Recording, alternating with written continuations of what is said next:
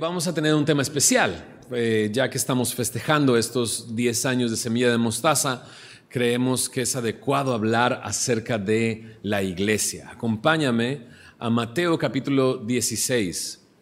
Eh, la palabra eclesia significa llamados afuera, muy interesante. Eclesia suena mucho a iglesia, ¿no? Eclesia, iglesia, es una de estas palabras de la Biblia que básicamente no se traducen, sino es una transliteración, ¿no?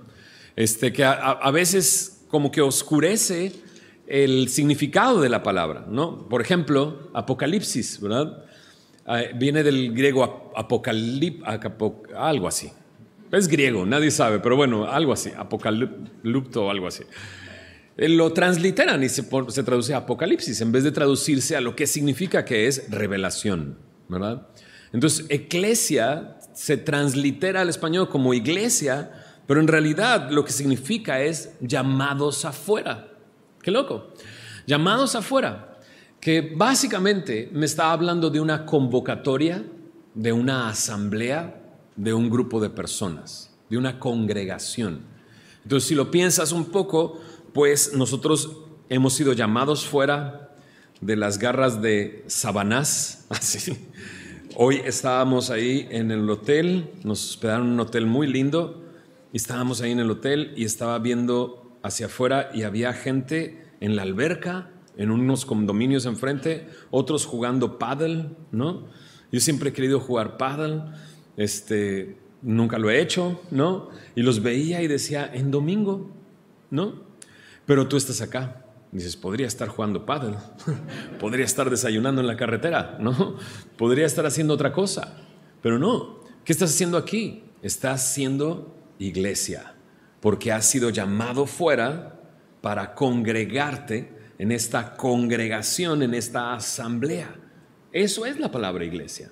La primera vez que aparece en el, en, el, Antiguo, en el Nuevo Testamento, porque es una palabra griega, en el Nuevo Testamento aparece por primera vez en Mateo capítulo 16. Ahí estás tú, ¿ah? Mateo 16, versículo 18. Escucha esto. Y yo también te digo que tú eres Pedro, y sobre esta roca edificaré mi iglesia, y las puertas del Hades no prevalecerán contra ella. Ahí aparece la palabra iglesia. Y simplemente con esta frase aprendemos mucho acerca de la iglesia. Solo unos cuantos detalles. Este quien está hablando es Jesús. Jesús es el que está hablando y eso tiene mucho significado. Jesús dice, yo edificaré mi iglesia. Entonces, esta congregación de personas, los llamados fuera, adivina qué, por este versículo me doy cuenta, le pertenecen a Él.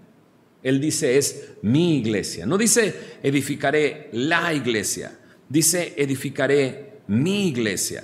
Porque la iglesia le pertenece a Jesús. Es suya. ¿Y cómo sé que es suya? Bueno, en Hechos capítulo 20, versículo 28, Pablo se está despidiendo de la iglesia en Éfeso, de esta congregación. Fueron llamados fuera para ir a Mileto, congregarse junto con Pablo y Pablo les dice, apacentad, ¿no? La iglesia del Señor, dice. Y ya con eso ya me está diciendo algo, es, le pertenece a Él, es la iglesia del Señor. Jesús dice, es mi iglesia. Pero también Él dice, el cual Él ganó por su propia sangre. ¿Ok? Entonces me doy cuenta de una cosa, le pertenece porque Él la ganó. Y la ganó no a precio de piedras preciosas, oro o plata, sino a precio de su propia sangre. En Efesios 5:23 también aparece esto y habla acerca de Jesús como la cabeza de la iglesia, la cual es, dice, su cuerpo y Él es su salvador. ¿Ok? Ahí dice, y Él es su salvador. Entonces, ¿Sabes a dónde apunta? Claro que apunta al sacrificio del Señor Jesús. Su muerte en la cruz del Calvario, su sangre derramada, Él fue sepultado, resucitó al tercer día. Ese es Jesús. Y en base a eso, a lo que Él hizo y a su sacrificio y a su sangre derramada y a que murió por nosotros y resucitó, por cierto, que haya resucitado quiere decir que está vivo. ¿Estás de acuerdo conmigo? Jesús está vivo. Y si la cabeza está viva, porque Él es la cabeza, entonces el cuerpo está vivo. Es su iglesia. Qué increíble. Es a través de su sacrificio, su muerte, su resurrección, que nosotros estamos aquí. Por eso ahorita que oramos, ¿verdad? No estábamos agradeciéndole a un pastor o a alguien que se le ocurrió, no. Le agradecemos a quién? A Jesús, porque es su iglesia que Él compró. Y porque Él está vivo, nosotros estamos aquí. ¿Qué podría hacerte levantar un domingo y no ir a jugar paddle y no ir a comer tacos mañaneros? Perdón si empiezas a salivar. ¿Qué te hace estar aquí? Te hace estar aquí el hecho de que Jesús está vivo, ¿ok? Y que tú eres parte de su iglesia. Ahora, ojo, porque Él está vivo, su iglesia está viva. Y eso quiere decir que los que estamos aquí, nos congregamos, estamos vivos. ¿Recuerdas cuando naciste de nuevo? ¿Recuerdas que el Espíritu de Dios, que Él es, el Espíritu de Cristo, cuando llegó a nuestra vida nos dio vida? Y pasamos de muerte a vida y ahora estamos aquí como, escucha, piedras vivas, reunidos y formando parte, perdón, de su iglesia. Él la compró, Él la ganó, Él es su Salvador. Por lo tanto, la iglesia no es, la iglesia no es un edificio. ¿Estamos de acuerdo? O sea, simplemente con esto me doy cuenta que a lo mejor el concepto que yo tenía antes de la iglesia no es el correcto. Pensábamos que la iglesia era un edificio al cual tú ibas, ¿no? Tenemos un gran amigo pastor eh, de, Semilla, familia Semilla, que es Heriberto Hermosillo, y yo alguna vez lo escuché decir, nosotros no vamos a la iglesia, nosotros somos la iglesia. Claro, porque la iglesia no es un edificio, la, la iglesia son esas piedras vivas, esos hombres y mujeres que por el sacrificio de Jesús que los compró y les dio vida, ahora se reúnen llamados fuera para celebrar aquel que nos salvó, que nos ganó y que al, que al que pertenecemos. Entonces la iglesia no es un edificio. Aunque en la Biblia se usa como una metáfora la iglesia como edificio, como metáfora solamente, no es un edificio y tampoco es, ah, ¿cuántos edificios hay ahora acá en Monterrey? O sea, hay edificios por todos lados, ¿no? Entonces ayer iba con mi papá después de los tacos y le digo, hay un chorro de edificios. Y sí, pues es que te da más rédito, ¿no? Inviertes tu dinero en un lugar, mejor haces un edificio y te, te, genera mucho más dinero. Y pues acá en Monterrey no sé por qué generan tanto dinero. Y entonces muchos edificios, ¿verdad? Pero esos edificios están llenos de organizaciones. Pero la iglesia ni es edificio, ni es una organización, es un organismo. ¿Se entiende la diferencia? No es una organización con una estructura, es un organismo con un cuerpo. Eso es la iglesia. Por lo tanto, somos su iglesia. Ahora leímos Mateo 16, versículo 18, donde Jesús dice esas palabras, ¿no? Eh, sobre esta roca edificaré mi iglesia. ¿Qué más aprendo de aquí? Que el que la edifica la iglesia, ¿quién es? Jesús. No somos nosotros, es Cristo. Él es el que edifica la iglesia y en eso podemos confiar y en eso podemos descansar todos nosotros y yo más. ¿Por qué digo? Bueno, porque Dios me ha permitido dentro de el cuerpo de Cristo tener esta función como pastor. Pero imagínate que yo tuviera que edificar la iglesia. O sea, ya me hubiera muerto de angustia, de estrés, ¿no? de ansiedad. Pero no, puedo confiar. Él la compró con su sangre, Él la edifica, Él sostiene la iglesia, Él sustenta la iglesia. Porque le pertenece, es suya. ¿no? Ahora veamos un poquito más de Mateo 16, 18. Dice ahí, y yo también te digo que tú eres Pedro y sobre esta roca edificaré mi iglesia. ¿A qué hace referencia esta palabra o esta frase en e, sobre esta roca? ¿No? Sobre esta roca. Eh, bueno, tendríamos que ir hacia atrás para entender el contexto donde está escrito, porque un texto fuera del contexto solamente es un pretexto. Y de pretextos podemos hacer grandes organizaciones y no un organismo. ¿Se entiende lo que estoy diciendo? El que entendió, entendió. El que tiene oídos para oír, que oiga. Es así de simple. ¿No? Entonces, ¿qué significa esta roca? Pues en el contexto Jesús está eh, camino a Filipos, dice ahí, en la región de Cesarea de Filipo, perdón, camino a Damasco, en el rumbo hacia Damasco, en este lugar, Cesarea de Filipo, eh, hemos hecho algunos viajes a esta zona y te llevan a Cesarea de Filipo, un lugar con mucha agua, eh, pegado a una montaña, y te llevan ahí porque es un lugar histórico. En ese lugar hay varios, o existieron hace mucho, ahora son solamente rocas y, este, pues sí, rocas. Y existían templos en ese lugar, un templo a Júpiter, un templo a Pan, y era camino de la carretera. No hemos cambiado mucho, ¿verdad? Sales a la carretera y hay altarcitos, ¿no? Hay diferentes altares a ciertos, pues, personajes, ¿no?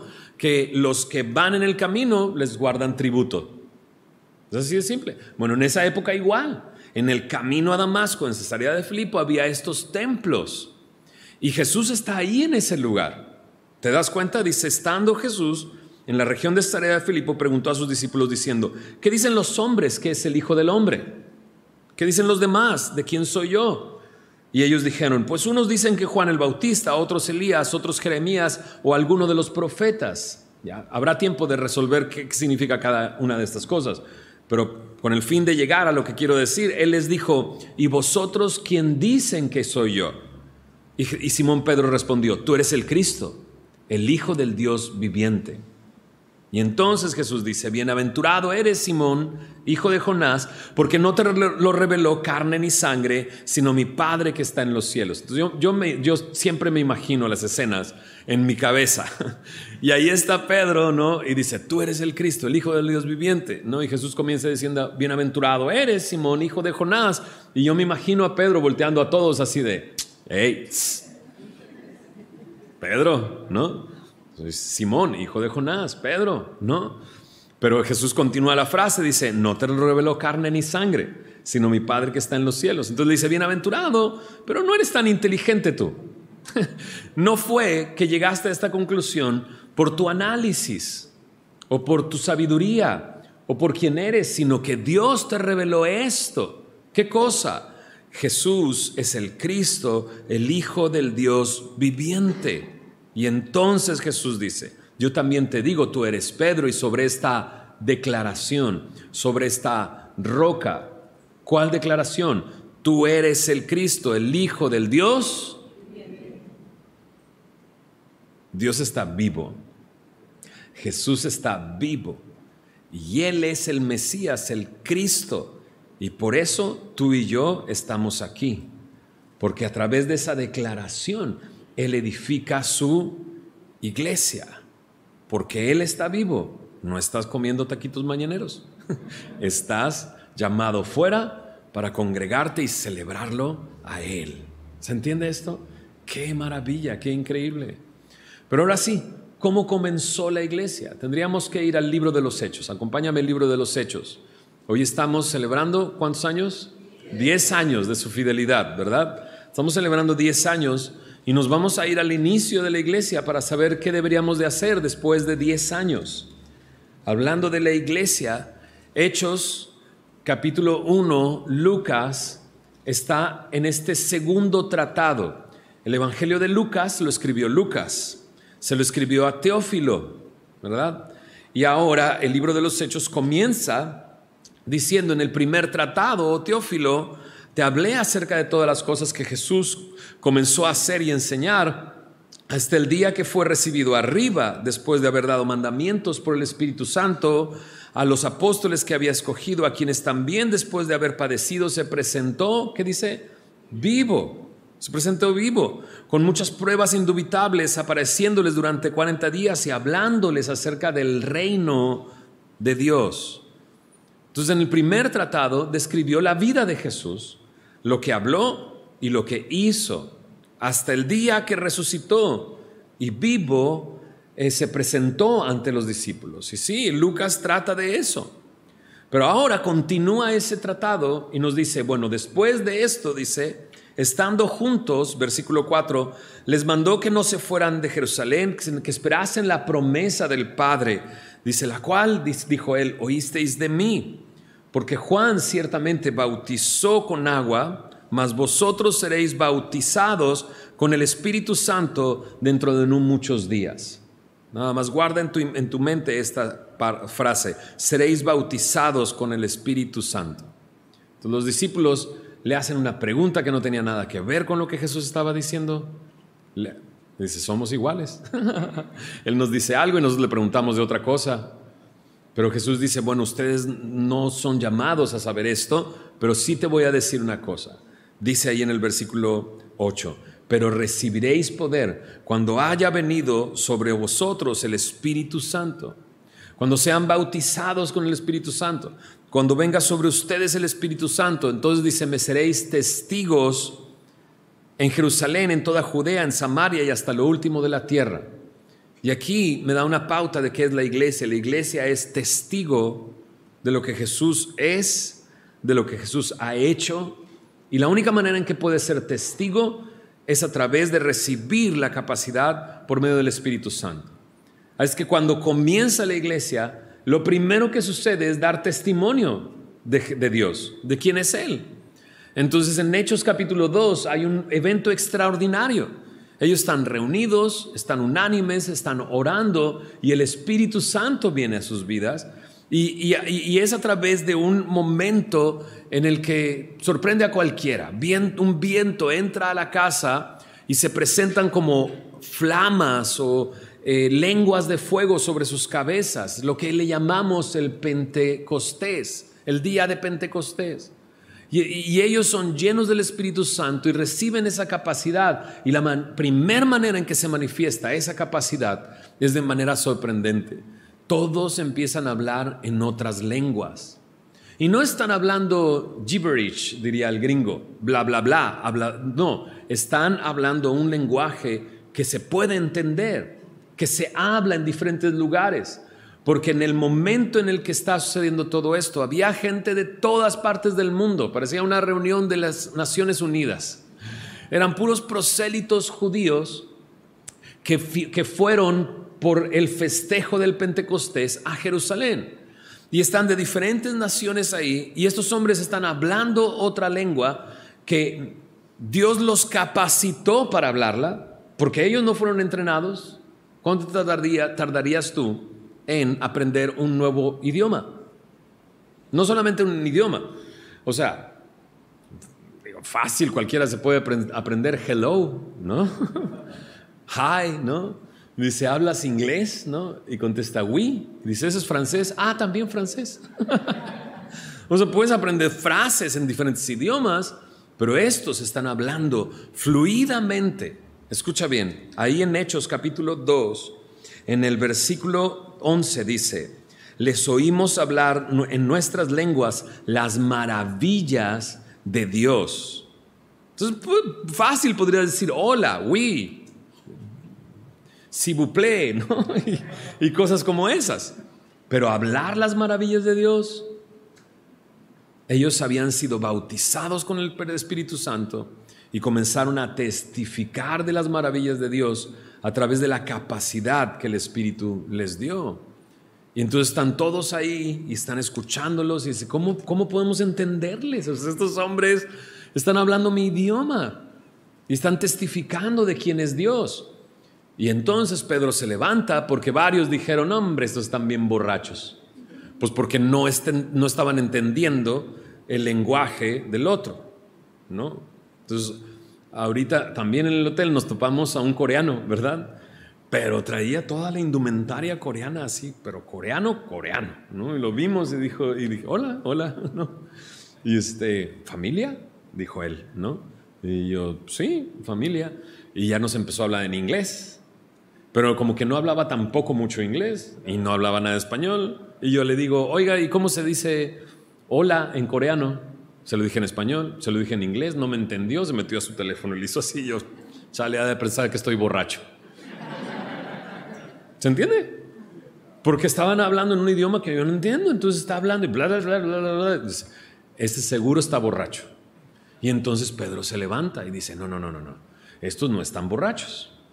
Y entonces llega otro momento distinto de testificar, donde Pedro se levanta, explica qué está pasando, se ha derramado el Espíritu Santo porque Dios así lo escribió en el Antiguo Testamento.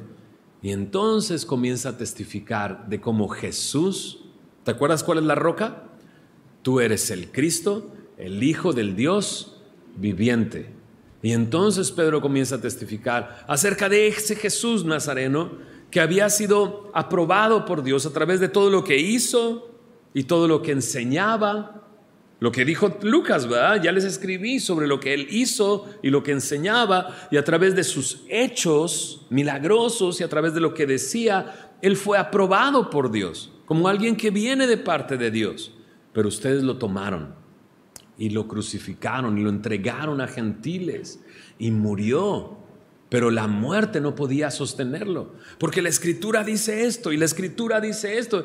Este Pedro está volando, volando. ¿Por qué? Porque el poder de Dios estaba en él, porque el Espíritu Santo le había bautizado, porque ese fue el llamado que Jesús le había dado. Tú vas a testificar sobre esto.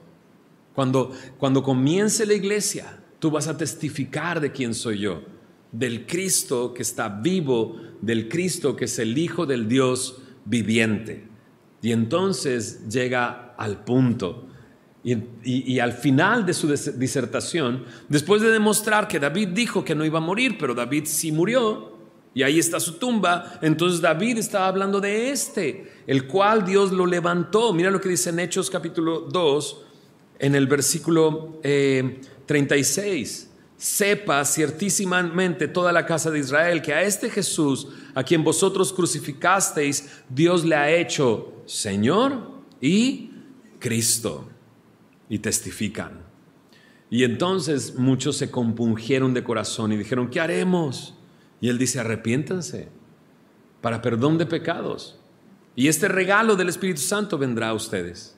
Este es el regalo del Espíritu Santo, vendrá a ustedes.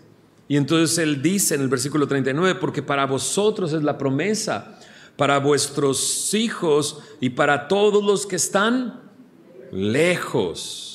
Y eso es algo maravilloso, porque adivina qué, Monterrey está bien lejos de Jerusalén. Entonces la promesa es, dice él, para, para ustedes, para sus hijos y para los que están lejísimos. Dice, para cuantos el Señor nuestro Dios llamare. Todo tiene sentido, ¿verdad? Eclesia, llamados afuera. Iglesia, para los que Dios llamare. Y dice, con muchas otras palabras, testificaba y les exhortaba diciendo, sed salvos de esta perversa generación. Verso 41. Así que los que recibieron su palabra fueron bautizados y se añadieron aquel día como tres mil personas. ¿no? Entonces, em, y ahí comienza la iglesia. 120 personas había en el capítulo 1, 2 de hermanos que estaban reunidos, pero ahora llegaron 3000 a, a añadirse a la iglesia. Y al final del capítulo 2 va a decir que cada día Dios añadía más y más a la iglesia. Y ahí comienza la iglesia. Ese es el momento en que nació la iglesia. Esta iglesia a la que tú y yo pertenecemos y de la cual formamos parte. Entonces, ahorita yo sé, a veces nos da pena. ¿Quién viene por primera vez? Tú levantas la mano a si no me van a preguntar algo, ¿no? Porque si me preguntan algo, qué vergüenza. Yo siempre que digo eso, digo, no, no les vamos a pedir nada, solamente queremos darte un aplauso. Y entonces ya levantan la mano porque dicen, si levantan la mano y me dan, se dan cuenta que soy nuevo, ¿qué hago? ¿No? Pero no sé, algunos llegaron por primera vez y si te diste cuenta, todos nos, nos, nos emocionamos y te aplaudimos, ¡eh, no! Pero si de repente llegaran tres mil personas a este lugar, no nos, nos, nos pondríamos a temblar. ¿Y ahora qué hacemos? Pues diez reuniones. El pastor dice, no. ¿O qué hacemos? Cerramos la calle, porque tres mil personas ni siquiera caben aquí afuera. Imagínate el momento, tres mil personas, ¿no? Y pero ellos, en vez de buscar un edificio, en vez de buscar grupo de alabanza, sonido para que nos escuchen, deciden hacer una cosa. Mira lo que dice ahí en el verso 42, Hechos 2.42. Dice, y perseveraban en la doctrina de los apóstoles, en la comunión unos con otros, el partimiento del pan y en las oraciones. Deja terminar de leerlo, porque los siguientes versículos describen esto de una manera muy interesante. Dice, y sobrevino temor a toda persona, y muchas maravillas y señales eran hechas por los apóstoles. Todos los que habían creído estaban juntos y tenían en común todas las cosas y vendían sus propiedades y sus bienes y los repartían a todos según la necesidad de cada uno. Y perseverando unánimes cada día en el templo y partiendo el pan en las casas, comían juntos con alegría y sencillez de corazón, alabando a Dios y teniendo favor con todo el pueblo. Y el Señor añadía cada día a la iglesia los que habían de ser salvos. ¿no?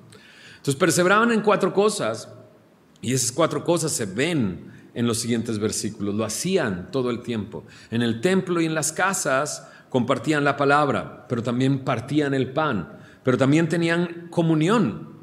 Y también en el verso 47 alababan a Dios, se enfocaban en las oraciones. Entonces, solamente para terminar nuestro mensaje del día de hoy, ¿qué debemos de hacer si formamos, bueno, para empezar, sorprendámonos, ¿va? Asombrémonos. Porque esto no comenzó hace 10 años. ¿Se entiende, verdad? Esto comenzó siglos atrás. En ese momento, cuando se manifestó el poder de Dios, cuando el Espíritu Santo vino en la vida de los discípulos y comenzaron a testificar de quién era Jesús. Entonces, asombrémonos. Somos parte del cuerpo de Cristo que por, por siglos ha estado en este mundo y, pero ¿cómo se ha podido sostener hasta el día de hoy? Porque si la cabeza está viva, el cuerpo está vivo. ¿Verdad? Entonces lo primero asombrémonos, porque el día que lleguemos allá, uy, vamos a conocer cuántos hermanos, muchísimos hermanos. Y algunos de nosotros estamos emocionados porque conoceremos algún personaje de la Biblia o alguien que nos ha inspirado o alguien de nuestra familia que partió antes que nosotros, que nos impartió y nos compartió la fe y que recordamos también. Somos parte de esa iglesia, asombrémonos. Pero también este versículo me ayuda a pensar, ¿qué hacemos? Bueno, ellos perseveraban en cuatro cosas. Número uno, la doctrina de los apóstoles. Por eso para nosotros en Semilla de Mostaza es importante la enseñanza de la palabra el tiempo en que pasamos en la palabra de Dios estudiando. Vente la próxima semana. Génesis 34. No sé si decirte desayuna antes de venir o no desayunes, porque el capítulo está bien feo. Allá ah, tú, que lo vas a enseñar, ¿no? Pero ven, pero ese capítulo, aún así de feo, tiene algo que enseñarnos. O sea, quiero que pienses en la iglesia como un lugar de aprendizaje,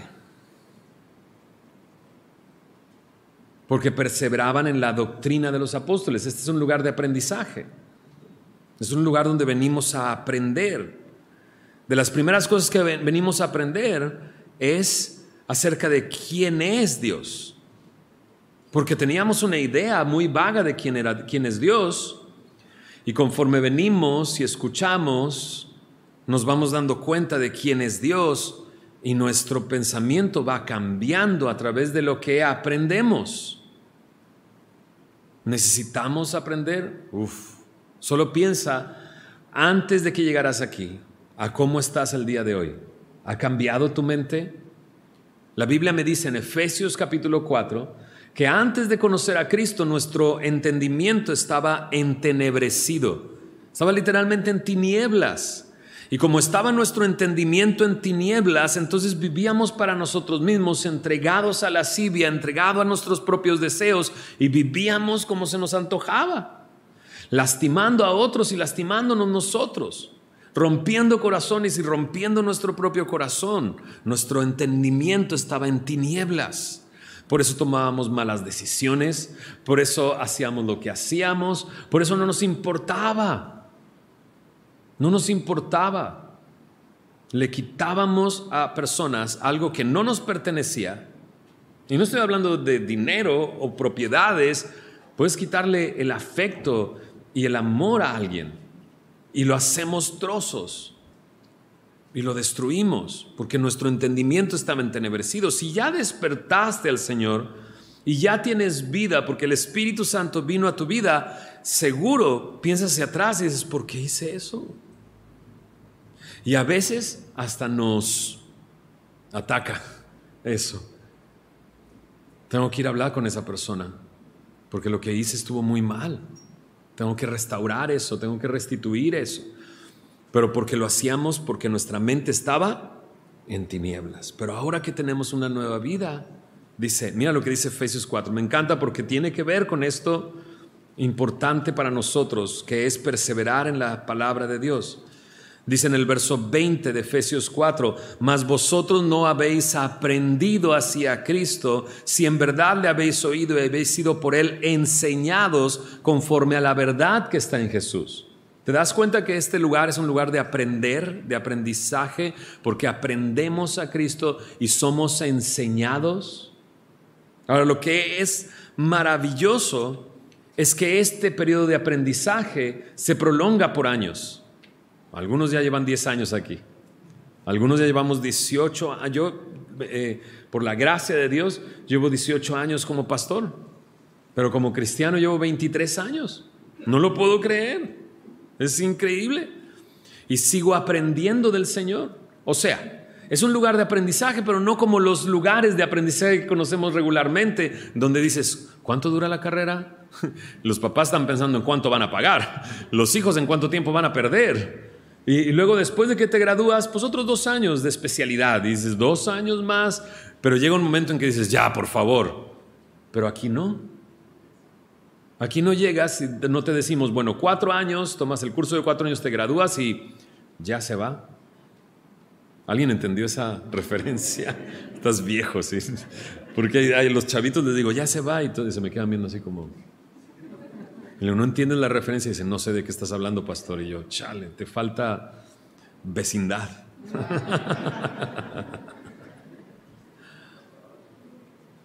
no te gradúas aquí. Bueno, sí te gradúas. Cuando te gradúas, ya estamos allá. Y cuando estemos allá, ya no vas a necesitar aprender nada, porque verás todo como debe de ser visto. ¿No es maravilloso? Mientras tanto estamos aprendiendo. ¿Y por qué no dejamos de aprender? Porque resulta que vamos cambiando conforme pasan los años. Porque a lo mejor llegaste aquí sin casarte y aquí te casaste. Y entonces antes querías aprender, pues cómo mantenerte, ¿no? Fiel en el Señor antes de casarte, pero ahora ya que te casaste dices, ¿ahora qué hago, no? ¿Y cómo se aprende a ser esposo? Y luego de repente, ¡boom! ¡Ay, caray! Ya tengo un bebé. Yo no necesito aprender a cómo ser papá, ¿no?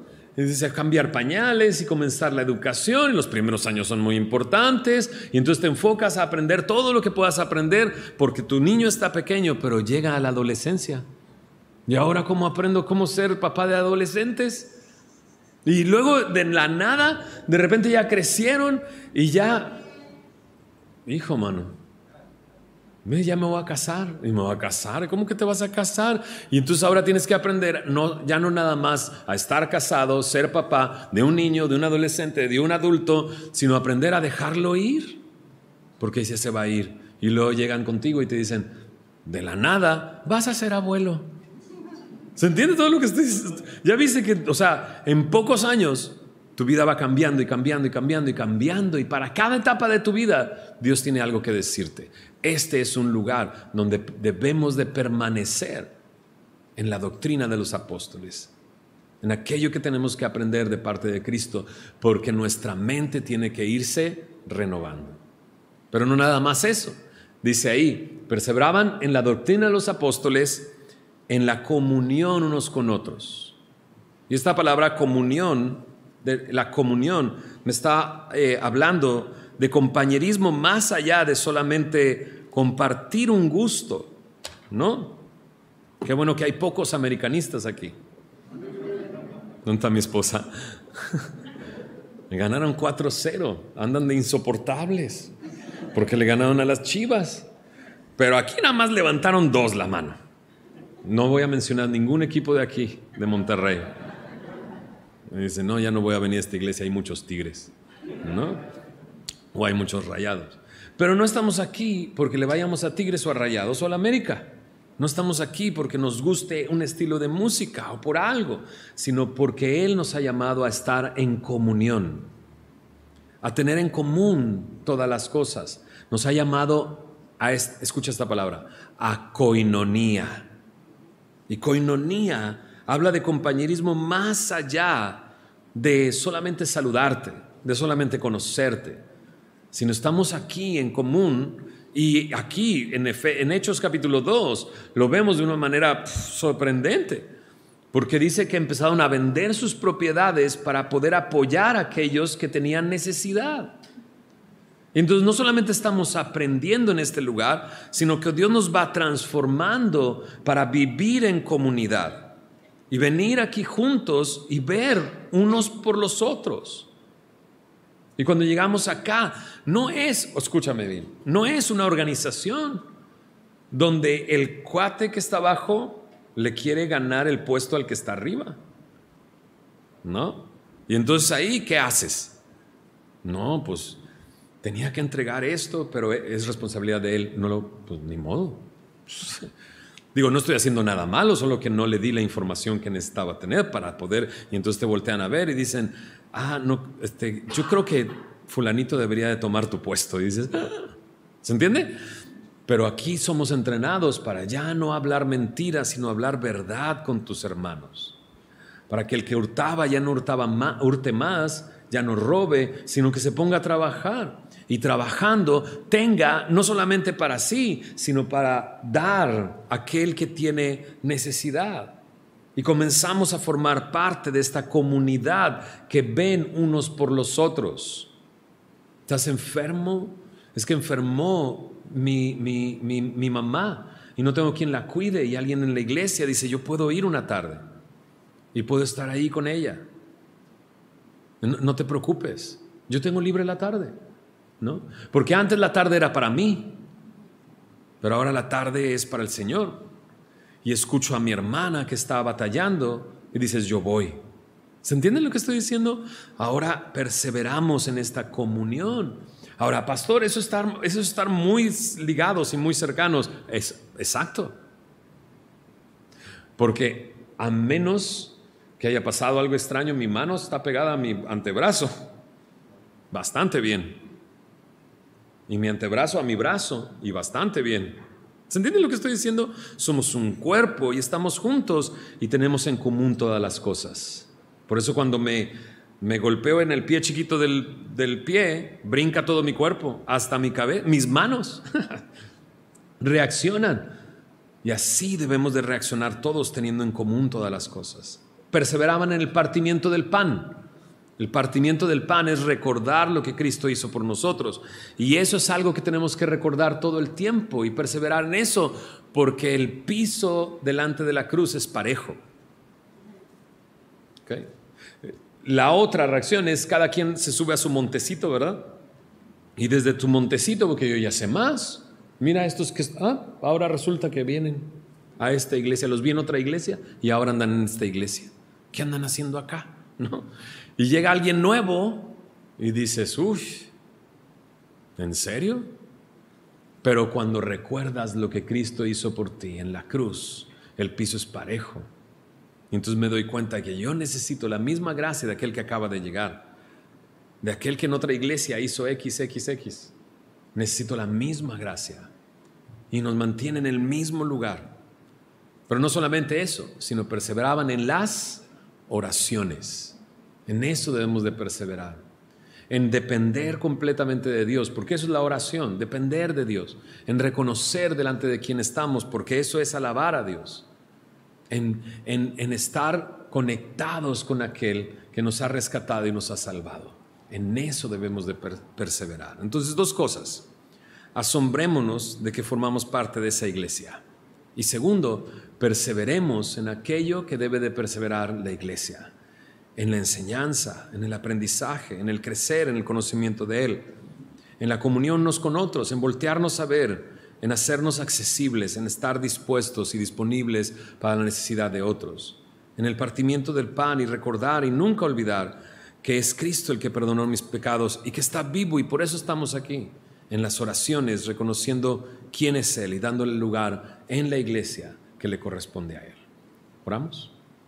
Señor, gracias por tu palabra. Gracias por este tiempo. Gracias, Señor, porque estamos aquí, Señor, y estamos para estas cosas, Señor, que te glorifican y te honran a ti, que te pertenecen a ti, que son tuyas. Gracias, Señor, porque eh, no solamente, Señor, eh, nos has rescatado, sino que nos has dado de tu Espíritu. Tu palabra nos dice que eh, hemos sido bautizados por el Espíritu para formar parte de esta iglesia, Señor, de tu iglesia. Por eso estamos aquí, Señor. Y, Señor, ayúdanos a, a asombrarnos y a vivir como tú quieres que vivamos como una iglesia, Señor, perseverando en estas cosas que tú nos has hablado, Señor. Te damos la gloria y la honra a ti y te bendecimos a ti, Jesús. En el nombre de Jesús. Amén. Vamos a ponernos de pie y vamos a cantar al Señor para despedirnos.